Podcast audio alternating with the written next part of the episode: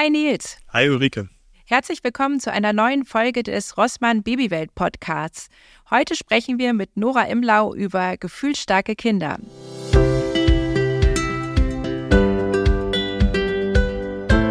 Herzlich willkommen, Nora. Hallo, ich bin Nora und ich habe selber vier Kinder und äh, mein ältestes Kind wird bald 17 und mein jüngstes Kind ist vier. Also die ganze Bandbreite von Autonomiephase bis Pubertätsstürme haben wir hier äh, da. Und ähm, genau, und ich schreibe schon voll lange über alle möglichen Elternschaftsthemen. Also im Prinzip seit meiner ersten Schwangerschaft. Das kann man tatsächlich immer daran so ein bisschen messen. Also 17 Jahre ungefähr. Und ähm, die Themen haben sich über die Jahre immer verändert. Am Anfang habe ich natürlich auch viel über Baby- und Kleinkindthemen geschrieben, weil ich eben selber auch noch ganz, ganz kleine Kinder hatte. Und dieses Thema gefühlsstarke Kinder ist dann äh, aufgekommen, eigentlich so mit der Geburt unseres zweiten Kindes bei uns in der Familie. Und mittlerweile habe ich mich da ganz, ganz intensiv mit befasst, da ja auch mehrere Bücher zu geschrieben. Ähm, und manche Themen, die schreibt man ja irgendwo in ein Buch und dann lassen sie einen auch wieder los. Und andere Themen, die begleiten einen, glaube ich, so ein Leben lang. Ne? Und das ist bei dem Thema gefühlsstarke Kinder so. Also ich lerne da immer noch immer neue Dinge dazu, sowohl in eigener Erfahrung als Mutter, als auch ne, im Austausch mit anderen und mit ExpertInnen, die dem, zu dem Thema arbeiten. Und ich finde es total schön, dass ihr mich dazu eingeladen habt. Ja, wir freuen uns total, dass du unser Gast bist. Und äh, auf das heutige Thema sind wir aufmerksam geworden, beziehungsweise aufmerksam gemacht worden von einer Podcast-Hörerin. Ähm, mhm. Die hat nämlich äh, uns geschrieben und gesagt, hier, ähm, ich habe hier ein Thema, könnt ihr nicht mal darüber sprechen? Und ja, dann hat sie tatsächlich geschildert und hat gesagt, ähm, schon in der Schwangerschaft hat sie irgendwie gemerkt, oh, ihr Kind ist irgendwie ganz intensiv zu spüren, hatte mhm. dann eine mhm. schwierige Geburt und hat dann sehr schnell gemerkt, irgendwie ist mein Baby anders als die Babys um mich rum mhm. und hat das selber für normal gehalten, hat dann aber auch mit einigen Äußerungen kämpfen müssen, dass andere gesagt haben, Huch, was ist denn mit deinem Baby los? Und das zog ja. sich so weiter. Und tatsächlich ist sie irgendwann auf dein Buch gestoßen und hat dann festgestellt, hey, es gibt einen Begriff für mein Kind. Mhm. Es ist einfach ein gefühlsstarkes Kind. Und wir freuen mhm. uns total, dass wir genau darüber heute mit dir sprechen dürfen. Ja, ich freue mich auch. du hast jetzt gerade schon ein bisschen was ähm, über dich erzählt. Ähm, ich würde sagen, vielleicht kannst du erstmal ähm, für alle, die mit dem Begriff noch überhaupt nicht in Kontakt gekommen sind, sagen, was heißt denn das eigentlich gefühlsstark? Ja, also ich kann zuallererst sagen, was es nicht heißt. Gefühlsstark ist keine medizinische Diagnose. Das ist nicht so ein Begriff wie ADHS oder Autismus oder sowas, ne, wo irgendein Facharzt, Fachärztin hingehen muss und sozusagen eine Evaluation machen und Fragebögen ausfüllen und dann am Ende kommt sozusagen eine Diagnose raus und sagt, ihr Kind hat es oder ihr Kind hat es nicht. Sondern gefühlsstark ist eine Beschreibung ähm, für Kinder mit einem bestimmten Wesen, mit einem bestimmten Temperament, der ähm, Fachbegriff in der Persönlichkeitsforschung für diese Kinder ist Highly Reactive Children. Also Kinder, die ein hochreaktives Nervensystem haben, die sehr sensibel Reize aufnehmen und die aber auch gleichzeitig die sehr stark wieder nach außen tragen und sozusagen in ihrer Verarbeitung recht expressiv sind. Und da gibt es aber gleichzeitig auch wieder ganz viele Unter- äh, Schattierungen. Ne? Also Persönlichkeit ist ja nie holzschnittartig, sondern ganz facettenreich. Jeder Mensch hat sein eigenes Temperament und seine ganz eigen, eigene Persönlichkeit.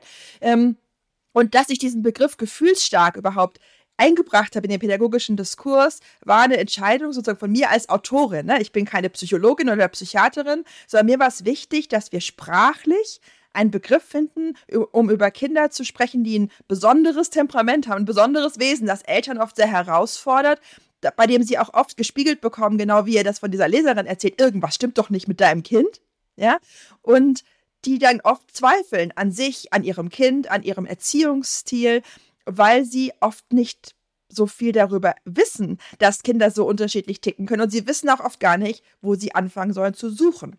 Und mein Wunsch war zu sagen, wenn wir einen Begriff wie gefühlsstark einführen und sagen, das sind gefühlsstarke Kinder und die haben folgende Eigenschaften. Die sind sehr sensibel, oft motorisch sehr unruhig, sehr hartnäckig, sehr willensstark, oft sehr laut, sehr expressiv, scheinen von jedem Gefühl und jedem Bedürfnis so die Extremvariante zu kennen, haben oft einen sehr geringen Schlafbedarf im Vergleich zu gleichaltrigen Kindern, weinen und schreien in der Babyzeit mehr, ähm, haben aber auch unglaublich viel Freude in sich und unglaublich viel Liebesfähigkeit, also so große Gefühle in alle Richtungen. Ähm, Und wenn wir das so unter diesem gemeinsamen Terminus gefühlsstark fassen, dann haben wir eine Ausgangsbasis, von der aus wir Informationen äh, an die Menschen bringen können, die ihnen helfen können im Umgang mit diesen Kindern. Dann können wir Vernetzung ermöglichen unter Eltern, die sowas kennen. Wir können das Gespräch mit Fachpersonen ermöglichen, die sagen, ah, gefühlsstarkes Kind, ne, da kann ich ihnen helfen. Und gleichzeitig können wir einen Begriff in die Welt bringen, der sich nicht auf die Defizite dieser Kinder stürzt. Ne? Also man hat ja früher auch schon darüber gesprochen, wenn man Kinder hatte, die einen sehr herausgefordert haben. Und dann war das eben oft so ein Gesprächsanfang von wegen, hast du auch so ein schwieriges Kind? Ja, mein Kind ist auch so schwer erziehbar. Ich habe auch so einen kleinen Tyrann. Ja, und dann war man sofort in dieser Negativschiene drin. Und mein Anliegen und mein Wunsch war zu sagen, diese Kinder sind genauso wunderbare Kinder wie alle anderen Kinder auch, nicht besser und nicht schlechter. Die haben einfach nur sehr, sehr starke Gefühle. Ähm, und diese starken Gefühle können aber auch eine große Stärke sein.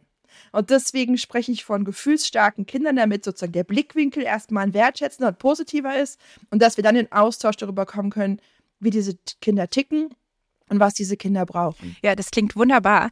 Ähm, und ich glaube, dass du vor allen Dingen auch mit diesem Begriff eins äh, geschafft hast, nämlich auch Erleichterung für die Eltern, die so ein Kind haben, einfach weil sie wissen, erstens, ich bin nicht alleine damit. Also das ist auch das, was die Podcast-Hörerin, glaube ich, mit deinem Buch dann mhm. verbunden hat, zu merken, okay, es gibt da einen Begriff für ähm, und ich bin nicht alleine damit. Ne? Und das ist, glaube ich, auch was, was ein ganz zentraler Aspekt ist. Oh. Nils, erzähl du doch mal, du hast zwei Mädels. Hast du dabei das Gefühl, dass da jemand gefühlsstark ist? Genau, ich habe Zwillinge und die sind aber auch total unterschiedlich. Und ähm, du hast jetzt schon noch einiges erwähnt, wo ich ähm, okay. eine der beiden so ein bisschen wiederfinde. Also es geht zumindest in die Richtung, würde ich sagen. Ähm, die eine ist halt wirklich total genügsam und im Grunde auch ruhig und offen auch anderen gegenüber. Und bei der anderen ist es eher so, sie hat ganz stark diese Phase auch gehabt mit dem Fremdeln. Also beispielsweise mhm. das erste Weihnachten, wo wir dann alle Großeltern hier hatten, hat die ein, zwei Stunden erstmal geweint und hat ja. wirklich lange Zeit gebraucht, sich zu beruhigen. Hier sind jetzt plötzlich so ganz viele Menschen, die kannte sie ja eigentlich auch schon. Ähm, da hat sie sich aber ganz schwer getan und es äußert sich zum Beispiel auch darin, dass sie ist sehr besitzergreifend bei ganz vielen Dingen. Mhm. Da darf ihre Schwester gar nicht äh, irgendwie mhm. in die Nähe kommen der Spielsachen oder ähnlichem. Dann wird sofort geweint, geschrien oder halt ähm, auch mal gehauen oder ähnliches. Und mhm. ähm, ihre Schwester ist ja wirklich eher total genügsam.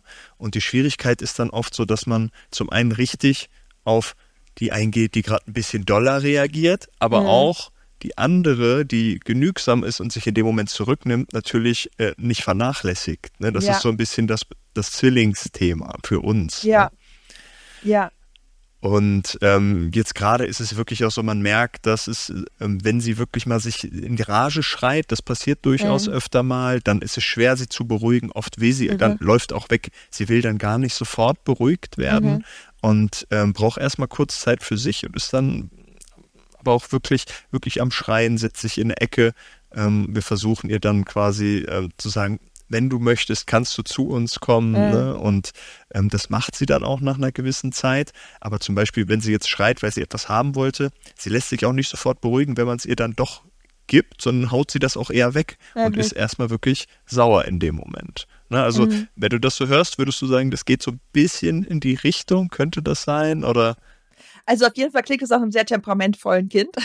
ähm, es ist tatsächlich so, dass es ähm, gerade bei so sehr jungen Kindern, ne, also die, die wirklich noch sehr klein sind, auch manchmal schwer ist zu sagen, was ist Temperament und was ist auch ja. einfach Entwicklungsstand. Ne? Also Kinder mit anderthalb, die gerade erst überhaupt lernen, was sind überhaupt meine Emotionen, wie kann ich die ja. regulieren, die haben oft noch Schwierigkeiten mit der Emotionsregulation und ob euer, euer, Kind wirklich ein Kind ist, das ich als gefühlsstarkes Kind beschreiben würde, das wird sich auch in den nächsten Jahren so ein bisschen zeigen. Ne? Also ein Szenario wäre ja, dass euer Kind in den nächsten Jahren ganz schnell lernt, das sind meine Emotionen, diese. Regulationsstrategien funktionieren für mich und mit drei seht ihr gar keine Auffälligkeiten mehr. So. Und ja. dann würde ich sagen, das war einfach eine Entwicklungsphase. Ne? Ja. Äh, bei gefühlsstarken Kindern ist es oft so, dass genau dieser Erleichterungsmoment, wo alle anderen Eltern drumherum so sagen, also jetzt ist es echt easier geworden, so ein bisschen ausbleibt, weil diese Kinder über viele, viele Jahre ähm, mit der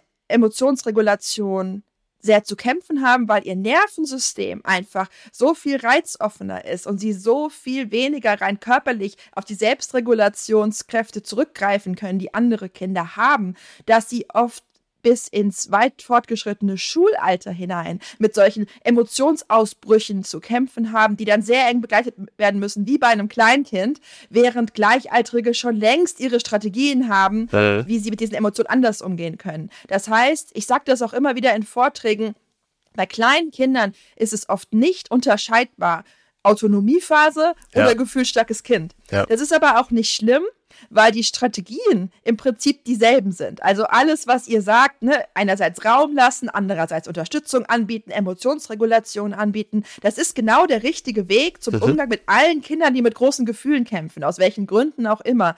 Und das Spannende ist dann eben, wie schnell und wie stark können Kinder diese Strategien annehmen? Haben die sozusagen ein Nervensystem, das dann relativ schnell für sich lernt, ah ja, ich muss mich ja gar nicht immer so aufregen, ja? Mhm. Oder bleiben die so in diesem hypererregbaren Zustand und springen von einer großen Emotion in die andere, ohne irgendwie mal so einen Zwischenzustand von Zufriedenheit äh, zu erreichen.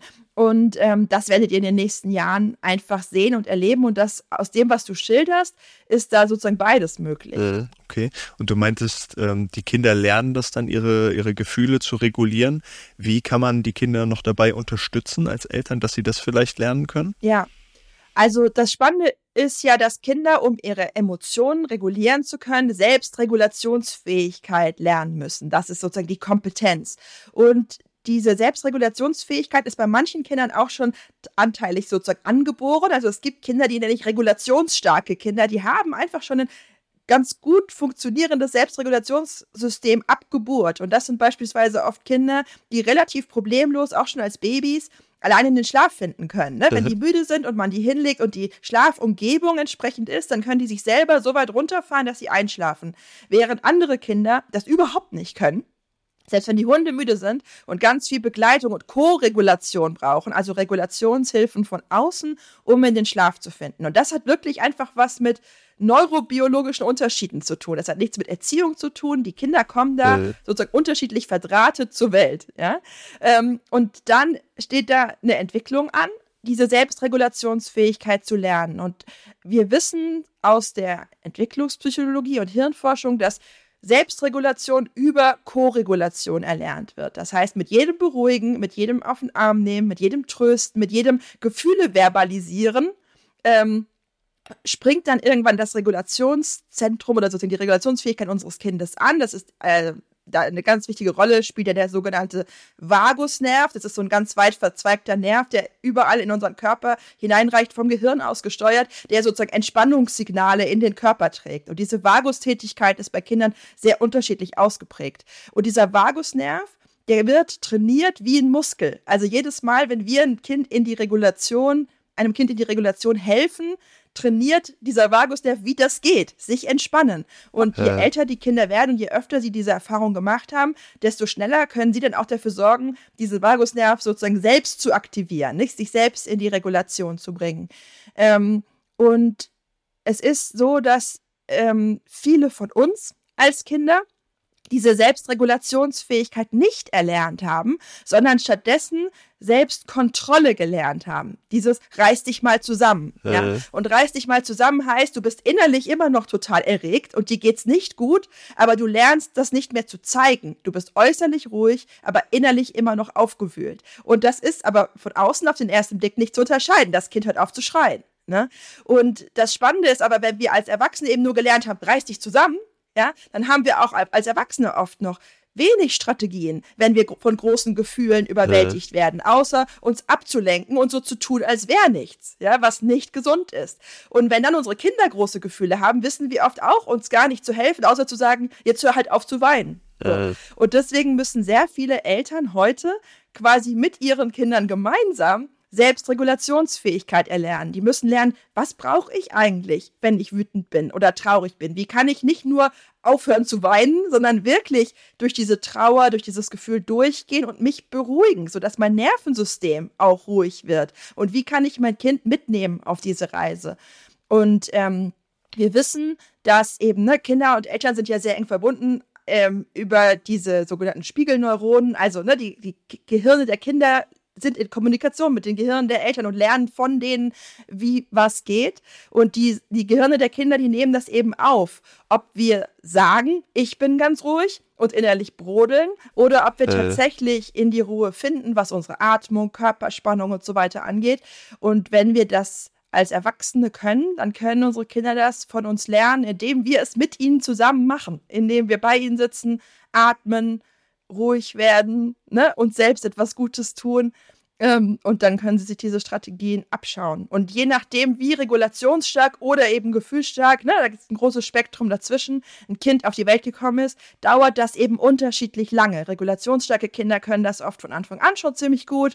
Dann gibt es so Kinder dazwischen, die nenne ich bindungsstarke Kinder, die einfach in einer sehr starken Beziehung diese Beruhigung relativ schnell lernen. Also so, die sind dann so mit zweieinhalb, drei schon ziemlich kompetent im Selbstberuhigen. Und die gefühlsstarken Kinder, wie gesagt, die brauchen oft bis ins späte Grundschulalter hinein, um diese Selbstregulationsfähigkeiten zu lernen. Äh, Ulrike, wie, wie ist das bei dir? Hast du da auch ähm, Taktiken, Techniken, äh. wie du mit, mit Gefühlsausbrüchen umgehst? Und gibt es da vielleicht auch Tendenzen in diese Richtung gefühlsstarkes ja. Kind? Du hast das ja gerade schon mal so ein bisschen erwähnt. Ja, also ich glaube nicht, dass ich so ein äh, klassisches gefühlsstarkes Kind habe, wobei man mhm. da natürlich wieder auch äh, vorsichtig sein muss, weil was ist das klassische gefühlsstarke Kind? Mhm. Ähm, nachdem du jetzt einiges erzählt hast, habe ich mich aber tatsächlich gerade gefragt, ob mein ältester Sohn nicht in diese Richtung doch auch Tendenzen hat. Mhm. Denn der ist, insbesondere wenn er wütend ist, richtig wütend. Also auch jetzt mhm. mit fast sieben noch, ähm, der kann wirklich äh, richtig durchdrehen, sodass es mir als Mutter sehr, sehr schwer fällt, auch ruhig zu bleiben. Also das, was du gerade mhm. gesagt hast, finde ich, ist auch so eine Mammutaufgabe. Ne? Ähm, mhm.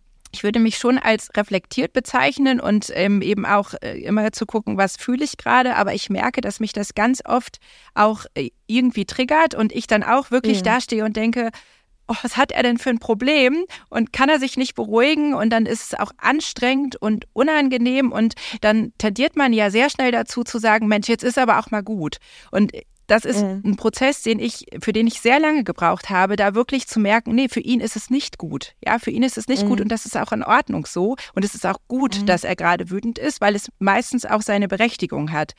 Und tatsächlich ähm, hilft bei uns am besten das, was du auch gerade gesagt hast, ihn zu spiegeln, zu sagen, Mensch, du bist richtig wütend und das auch gerne mhm. auch in so einem Tonfall, dass er merkt, ich verstehe ja. ihn wirklich, ich bin gerade mhm. auf seiner Ebene. Damit kann ich ihn mittlerweile wirklich gut einfangen. Und das ist immer total spannend, ähm, das zu beobachten, weil mein Mann zum Beispiel da mehr Schwierigkeiten hat.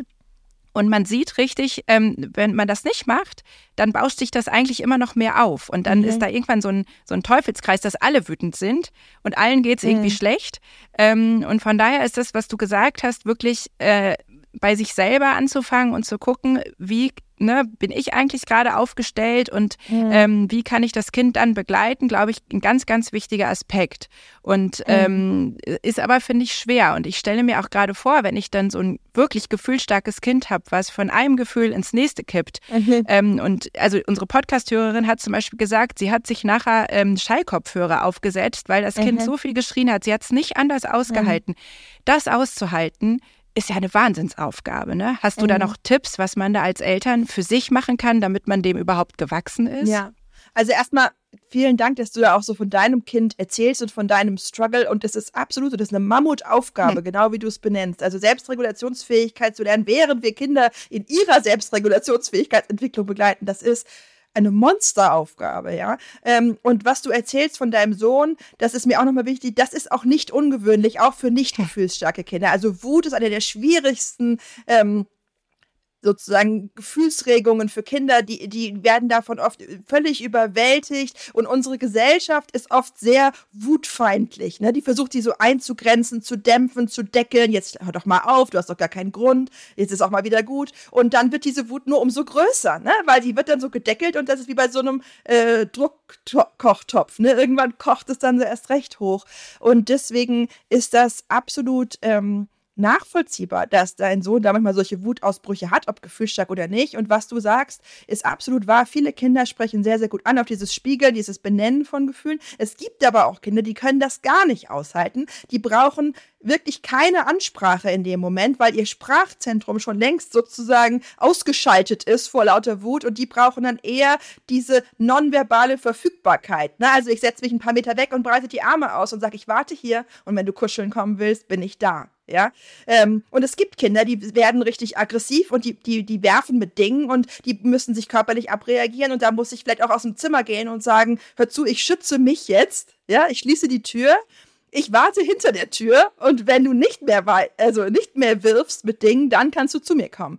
Ähm, das heißt, nicht jedes Kind braucht die gleiche Begleitung bei diesen Dingen. Und das ist eben auch das Herausfordernde, aber auch das Spannende. Also auch für mich als Mutter von vier Kindern, ich musste bei jedem Kind nochmal neu lernen, wie begleite ich ja dieses Kind durch seine Wut und durch seine Emotionen. Das war bei allen vier Kindern bei uns echt unterschiedlich, was die gebraucht haben. Das stimmt. Also ähm, jetzt, wo du es auch sagst, ja. kann ich auch für meine drei Kinder sagen. Also die mittlere ist ja. zum Beispiel nur mit Körperkontakt tatsächlich zu mhm. beruhigen. Also die muss ich wirklich anfassen, dass sie weiß, ich bin mhm. noch da.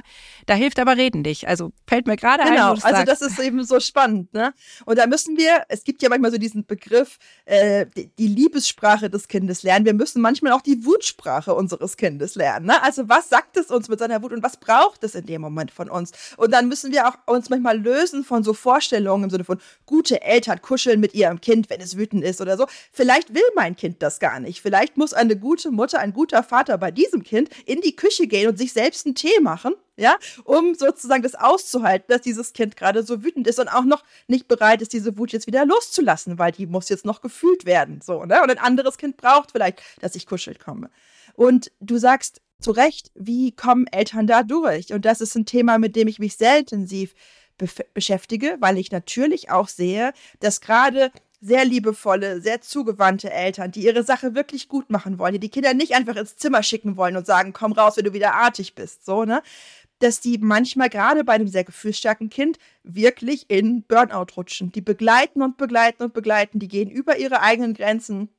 Teilweise ist das so extrem, dass diese Kinder so intensive Fürsorge brauchen, dass die Eltern darüber vergessen zu essen und kaum noch schaffen, mal auf Toilette zu gehen oder mal eine kleine Pause zu machen oder sich mit ihrem Partner, ihrer Partnerin zu unterhalten, weil alles konsumiert wird von dieser Bedürftigkeit dieses Kindes. Und das ist eine ganz, ganz große Herausforderung. Und ich habe da keine Patentlösungen für. Ich glaube nicht, dass es die gibt. Das Einzige, was ich sagen kann, ist, ähm, und da zitiere ich äh, Kati Bonet, eine Traumatherapeutin, die ich kenne, nur wenn wir nur wenn wir selber sicher stehen, können wir andere halten. Ne, das heißt sozusagen, wir müssen einen Weg finden, auch ein sehr bedürfnisstarkes Kind. Und gefühlsstarke Kinder sind oft in Sachen Bedürfniserfüllung wie so ein Fass ohne Boden. Also wir können da reinschmeißen, was wir wollen. Das Kind wird nie sagen, jetzt ist genug.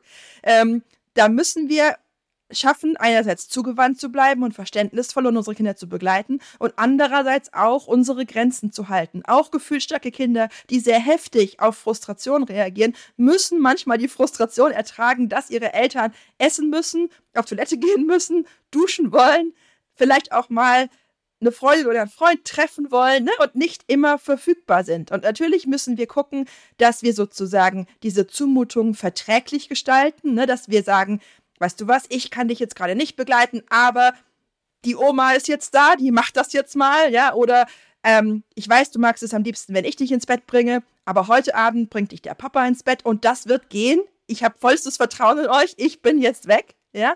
Ähm, aber es ist immer ein Balanceakt und das, das Herausfordernde ist, dass gefühlsstarke Kinder, gerade wenn sie frustriert sind oder eine Zumutung erleben, eben nicht zehn Minuten murren und dann sagen, na gut, sondern das kann durchaus sein, dass die eine Stunde toben und schreien und beißen und schlagen und spucken und wirklich einen äh, epischen Gefühlsausbruch hinlegen, der nicht inszeniert ist, der wirklich ihren ganzen inneren Kampf eben repräsentiert und den wir trotzdem manchmal leider einfach nur begleiten und ertragen können, weil wir sozusagen nicht gesund leben können an der Seite eines gefühlsstarken Kindes, wenn wir sagen, wir müssen versuchen, jeden dieser Wutausbrüche unbedingt zu vermeiden.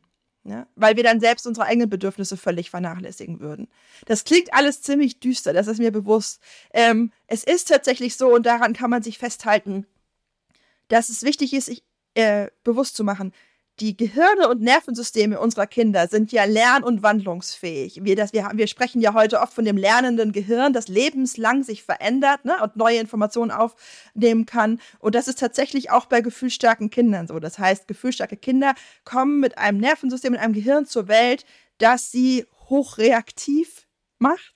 Und gleichzeitig lernen diese Kinder durch ähm, viel Fürsorge, Verbalisieren von Gefühlen, beständiger Begleitung, aber auch mancher Frustration, an der sie auch wachsen können, mit der Zeit eben auch immer besser mit diesen großen Emotionen umzugehen und diese intensive Begleitung, die hält nicht für immer an, auch wenn es sich so anfühlt. Also die Kinder machen Entwicklungsschritte, ähm, viele Eltern stellen nochmal eine große Entwicklungsschwelle sozusagen fest, wenn die Kinder so im Schulalter sind, also so mit sechs, dass wirklich so ein Reifeprozess auf einmal da ist, dass man merkt, die Kinder können viel besser ihre Bedürfnisse äußern und müssen die nicht immer so rausschreien. Und auch so an der Schwelle zur Pubertät gibt es dann oft nochmal so einen, so einen richtigen reife Schritt nach vorne, wo die Kinder und Jugendlichen immer noch starke Gefühle haben, aber einen anderen Umgang damit finden, dann auch stärker sagen, ich muss einfach auch mich über Gleichaltrige regulieren. Ich muss einfach einen coolen Freundeskreis haben, wo ich so sein kann, wie ich bin und wo ich sozusagen darüber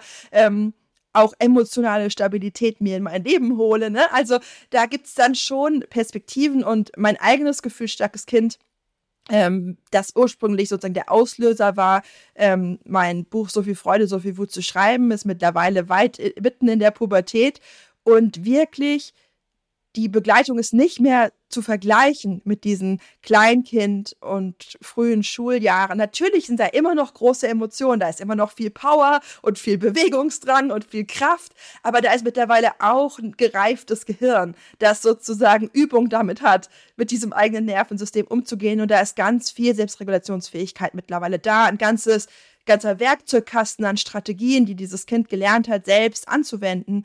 Ähm, und meine Arbeit als Mutter ist nur noch ein Bruchteil von dem, was es mal war. Mhm, du hast jetzt ganz, ganz viele wichtige Punkte natürlich schon genannt.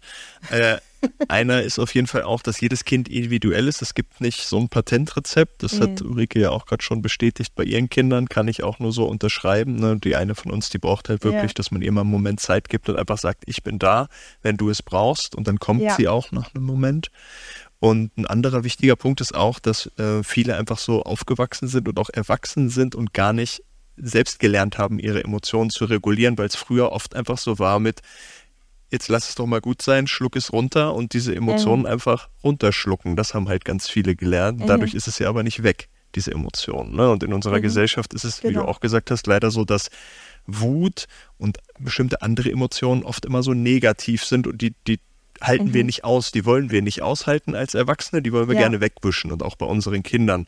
Und das finde ich auch, wir versuchen da ähm, mit uns reflektiert zu sein, wir versuchen da offen ranzugehen. Das ist aber auch total schwierig, was du ja auch schon gesagt hast. Man kann auch nicht immer perfekt reagieren, weil es auch einfach manchmal zu viel ist. Und ähm, ich finde es auch schwierig, zum Beispiel auch mit den Großeltern. Ähm, die sind halt auch, haben es ja nicht anders gelernt und kennen es nur so mit, ähm, wenn das Kind hinfällt, ach, das tut nicht weh. Oder ähm, ne, du hast keine Schmerzen, wein jetzt nicht oder hör auf zu weinen, was ist schon wieder mit dir los, ne? Und sowas. Das meinen die ja gar nicht böse. Und wir versuchen aber so ganz mhm. sanft dann immer dagegen zu steuern, ähm, weil wir auch gerne möchten, dass ähm, sage ich mal, die Großeltern von unseren Kindern das auch versuchen, so ein bisschen zu verinnerlichen mit, wenn das Kind jetzt schlecht drauf ist, wenn es jetzt einen Wutanfall hat, dann ist das okay. Ich muss versuchen, darauf einzugehen und es nicht versuchen zu unterdrücken und zu sagen, du musst jetzt gut drauf sein. Also das versuchen wir da irgendwie so ganz leicht hinzubekommen, aber das ist ähm, aus meiner Erfahrung auch nicht immer ganz einfach. Wie siehst du das mit dem Umfeld bei so gefühlsstarken Kindern und Großeltern vor allen Dingen? Hm. Ja, das ist oft eine ganz große Herausforderung. Ähm, und das hat natürlich wirklich auch was damit zu tun, dass diese Themen am Kern unseres Selbst rühren. Äh. Ne? Also wenn du dir vorstellst, du bist vielleicht 60 oder 70 Jahre alt und du hast dein Leben lang gelernt, es ist wichtig, sich zusammenreißen äh. zu können. Ja, also das ist eine wichtige Qualität, die ich auch habe. Ich mache kein Drama. Ja. ja. Und auf einmal kommt da jemand daher und sagt, das ist gar nicht so gut. Äh ja, dann stellt das ja wirklich dein Selbstbild auch in Frage. Und dann stellt es die Erziehung deiner Eltern in Frage, die längst nicht mehr leben, die du aber in deiner Erinnerung vielleicht trotzdem hochhältst. Ja. Das waren gute Eltern, die haben mir alles beigebracht, was ich fürs Leben brauche oder so. Ne? Das stellt dann dich selbst auch nochmal in deiner Mutter- und Vaterrolle mhm. in Frage. Ne? Letztlich sagst du indirekt auch, du hättest mich ja auch mal anders begleiten können, als ich zwei war. So, also das, das löst ganz, ganz viele Emotionen aus. Und deswegen sind gerade Großeltern da oft auch in der großen Verletzlichkeit äh. in diesem Moment und das äußert sich dann eben oft auch in einer gewissen Abwehr oder Abwertung. Ach, ihr mit euren neuen Methoden, ne? Wir haben die Kinder auch groß bekommen und ihr, euch hat das auch nicht geschadet, so. Und letztlich ist das natürlich nichts anderes als ein Selbstschutzmechanismus. Ähm, und ich glaube, es ist wichtig, da nicht in so eine Kampfbeziehung äh. dann zu kommen, wo man sagt, wer hat recht, ja, sondern wirklich zu verstehen, wie schwer das auch ist, wenn man selber durch ist mit diesem Erziehungsjob, ja. dann im Nachhinein auf einmal zu erfahren, hm, war vielleicht doch nicht so optimal. Dabei haben wir nur das gemacht, was alle gemacht haben und wo der Kinderarzt gesagt hat, das ist gut. Ja, ähm, und deswegen ist es nochmal, glaube ich, so wichtig, da sozusagen eine Ecke früher einzusteigen und wirklich sich auf dieses gemeinsame Ziel zu besinnen und sagen, ne, wir wollen doch alle, dass diese Kinder gut äh. groß werden und ihr liebt doch eure Enkel über alles. Ähm, und ich verstehe total, wenn du dem Kind sagst, guck mal, hat doch gar nicht wehgetan, dass du willst, dass es nicht weint ja. oder traurig ist oder so. Aber unsere Erfahrung ist mit unserem Kind, dass es dem gut tut, wenn wir ihm kurzen Raum geben, traurig zu sein. Und wir machen das so nicht, weil wir euch abwerten oder ablehnen wollen oder sagen, ihr habt alles falsch gemacht, sondern weil wir auf unser Kind gucken und weil wir die Erfahrung gemacht haben, für unser Kind ist das gut. Ähm, und das weniger zu so einer Grundsatzdiskussion äh. zu machen, als so einem, wir ziehen doch alle an einem Strang. Das ist ein sehr guter hier, Tipp. Ne? Es geht, wir haben doch alle das gleiche Anliegen.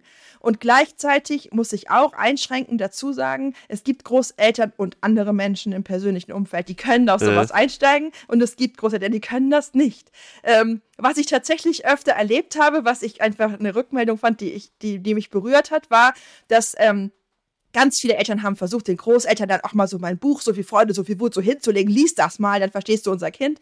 Und die Großeltern haben sich oft geweigert mit den Worten, ich will mir jetzt nicht sagen lassen, was ich alles falsch gemacht habe.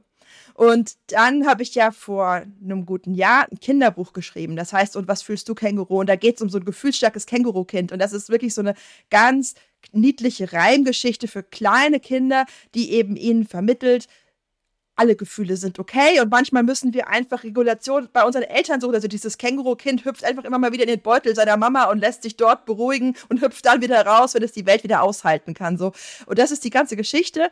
Und da haben jetzt einige Eltern mir erzählt, dass sie dieses Buch halt haben und dass die Großeltern dieses Buch mal vorgelesen haben und danach dann sagten, ach, das ist ja eigentlich genau das, was ihr macht. Und so wie das in der Geschichte da erzählt wird, da ergibt das ja irgendwie total Sinn. Dieses kleine Känguru, das braucht einfach nur ab und zu mal eine erwachsene Person, die sich kümmert. Das ist ja interessant. Ne? Und das fand ich total lustig, dass die Leute sich sozusagen geweigert haben, das Erwachsenenbuch zu lesen, aber dass das Kinderbuch, das so die Zielgruppe Kindergartenkinder äh. hat, dann auf einmal gestandene Großeltern dazu gebracht hat, manche äh, Glaubenssätze zu hinterfragen.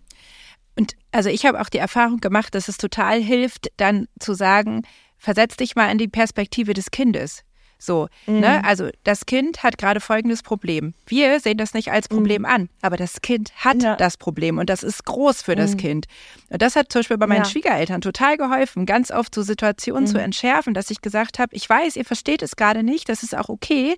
Aber ich versuche, meinen Sohn zu verstehen, warum er zum Beispiel gerade so reagiert.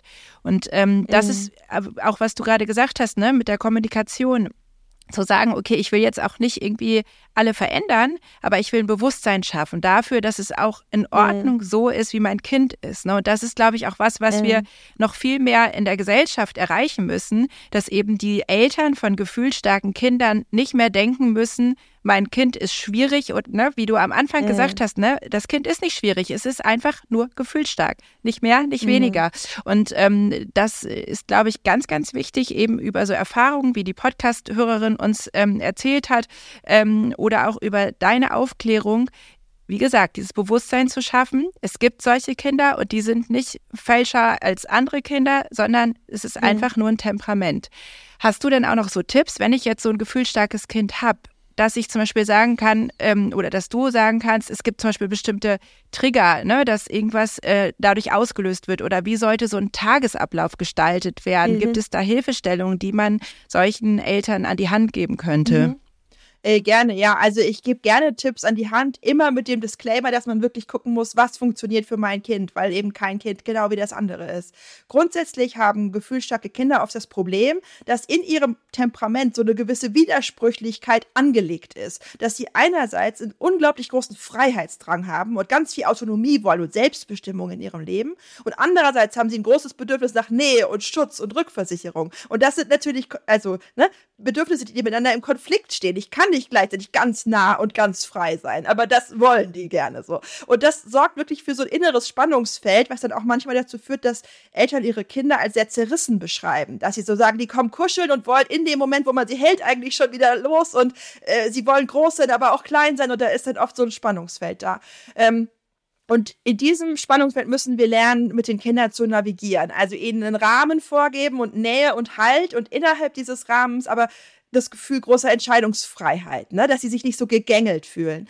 Und was den Tagesablauf angeht, zum Beispiel, hat es sich sehr bewährt, mit gefühlsstarken Kindern so eine Morgenroutine zu schaffen, die in ihren groben Abläufen immer gleich ist. Also wir stehen auf, wir ziehen uns an, wir gehen an den Frühstückstisch so. Und gleichzeitig ähm, hat das Kind sozusagen auch in Autonomie bestreben, äh, das dann sozusagen erfüllt werden darf. Also das Kind darf entscheiden, zieht es sich erst die Jacke an oder erst die Schuhe, will es irgendwie dieses, dieses Müsli oder lieber ein Toast. Also es hat Entscheidungsfreiheiten innerhalb eines bestimmten Rahmens. Und man führt das so freundlich dadurch, aber man geht auch nicht in Machtkämpfe rein. Und was äh, extrem wichtig ist, ist sich klarzumachen, dass gefühlsstarke Kinder oft eben extrem sensibel sind für alle Reize, also sowohl Gerüche als auch Texturen auf, äh, von Geschmack, also von von, von Lebensmitteln und so weiter, aber auch sowas wie taktile Reize, also wie sich Stoff auf der Haut anfühlt oder so.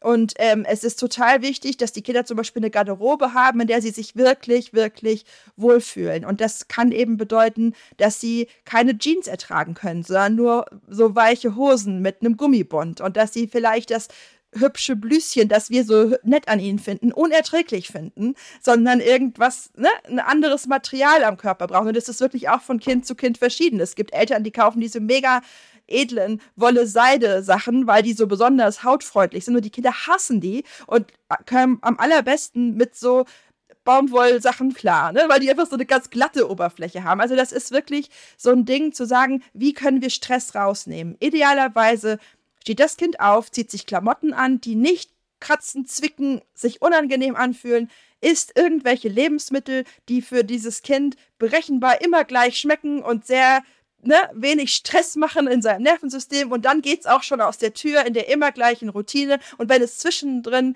ähm, Freiheiten will, im Sinne von, ich ziehe die Mütze aber nicht an oder so, nicht diskutieren, einfach sagen, okay, wir nehmen die Mütze mit, alles gut, ja, also da wegen so einem Mist nicht in den Kampf reingehen, sondern sagen, okay, ich respektiere deine Autonomie, weiter geht's.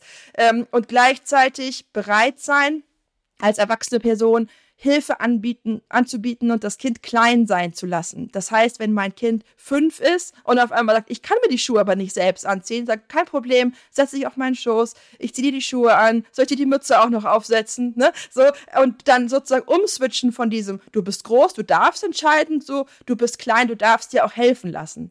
Und das klingt so ein bisschen banal, aber das federt ganz, ganz viele Bedürfnisse auf einmal ab. Ne? Also das Kind wird begleitet, es bekommt Unterstützung, es bekommt auch Freiheiten. Und wenn wir als Eltern uns in diesen Modus bringen von, ne, wir, wir, wir puffern immer so ein bisschen ab, äh, welches Bedürfnis gerade stärker ist. Ähm, und wir nehmen nichts persönlich und wir gehen nicht in irgendwelche Kämpfe rein, sondern wir versuchen ganz viel auch einfach durch unsere eigene Flexibilität abzufedern. Dann wird es leichter aber es ist anstrengend. Es ist mega, mega anstrengend. Ja, das äh, kann ich mir auch wirklich nur so vorstellen, weil ich selber ja kein gefühlsstarkes Kind zu Hause mhm. habe. Ähm, mir reicht oft schon der normale Struggle, den ich so habe. Ja. Ähm, man darf aber ja. nicht vergessen, wir haben jetzt sehr viel darüber gesprochen, ähm, was alles anstrengend ist und dass man sehr gut mhm. für sich sorgen muss. Ähm, aber es sind ja auch Kinder, die ganz, ganz, ganz tolle Eigenschaften haben, ähm, über die man sich als Eltern auch wahnsinnig freuen kann. Ne? Unsere Podcast-Hörerin hat zum Beispiel gesagt, dass es eben einmal im im negativen Gefühl stark ist das Kind, aber genauso auch auf der anderen Seite. Es ist begeisterungsfähig, es kann sich freuen, also wirklich, wie man sich das nicht vorstellen kann, ähm, hat mhm. wirklich eine Begeisterung und Euphorie für Dinge. Sind, glaube ich, auch ganz oft so ganz willensstarke Kinder, die eben auch ganz hartnäckig mhm. Dinge verfolgen. Ähm, und äh, im Fall unserer Podcast-Hörerin ist zum Beispiel ein ganz liebevoller Umgang mit dem Bruder da. Ähm, das heißt, es ist ja eben alles auch mit zwei Seiten zu sehen. Ne? Genau. Und es ist, glaube ich, auch wichtig, das gar nicht voneinander abgegrenzt zu also nicht zu sagen, die haben gute Eigenschaften und schlechte Eigenschaften, sondern die haben einfach Eigenschaften, die je nachdem, aus welcher Perspektive man gerade drauf guckt und in welcher man Situation man gerade ist, die man halt sehr unterschiedlich erlebt. Also all das, was ich jetzt so beschreibe, von wegen, das ist einfach fordernd, da spreche ich aus der Perspektive einer Mutter, die einfach weiß, wie herausfordernd es manchmal ist, den Alltag einfach am Laufen zu halten, weil wir ja auch andere Anforderungen in unserem Leben noch so haben, die nicht immer unbedingt zu den Bedürfnissen gefühlsstarker Kinder passen. Ne? Also was wie Kindergärten, die sagen, um halb neun muss das Kind da sein, sonst ist die Tür zu. Ja? Äh, und auf der anderen Seite ist es wirklich so, genau wie du sagst, das Leben mit einem gefühlsstarken Kind ist auch ein ganz, ganz großes Geschenk. Diese Kinder können sich freuen in einer Weise, wie man das sonst wirklich selten erlebt hat. Und es ist auch so ansteckend, diese Freude. Die können so richtig juchzen und jubeln, wenn was Schönes passiert. Die können unglaublich Großzügigkeit mit ihren Liebesbekundungen und können, also ich habe die tollsten Komplimente von meinem gefühlsstarken Kind bekommen. dass wirklich einer so drückt und sagt, du bist die beste Mama auf der ganzen, ganzen Welt. Im ganzen Weltall gibt es niemanden, der so toll ist wie du. Ich bin so glücklich, dass ich dein Kind sein darf. Also wirklich so Ekstase, ähm, das ist schon auch was sehr Besonderes. Und diese Empathiefähigkeit, dieses immer wahrnehmen, wenn es jemand anderem nicht gut geht, schon als kleines Kind zu gucken, da weint ein Baby, soll ich dir meinen Teddy bringen? Ne? Also solche Gesten, die auch so rührend sind. Und diese, diese Willensstärke, diese Hartnäckigkeit, die einen ziemlich herausfordern kann, wenn das Kind klein ist und permanent an die Steckdose will, ja, die führt dann auch natürlich auch dazu, dass diese Kinder oft zu sehr engagierten, sehr leidenschaftlichen Jugendlichen heranwachsen. Ne? Also mein gefühlstarkes Kind ist seit Jahren Klassensprecher und ist sozusagen sehr engagiert in der Schülermitverwaltung und geht dann in die Schulkonferenz und tritt für bestimmte Rechte ein von Schülergruppen, die finden, sie haben zu wenig Mitspracherecht in der Schule. Und da kriegen wir immer wieder gespiegelt, so, das ist echt nicht äh, nicht zu unterschätzen, was da für eine Macht und für eine Kraft drin steckt in diesem Kind.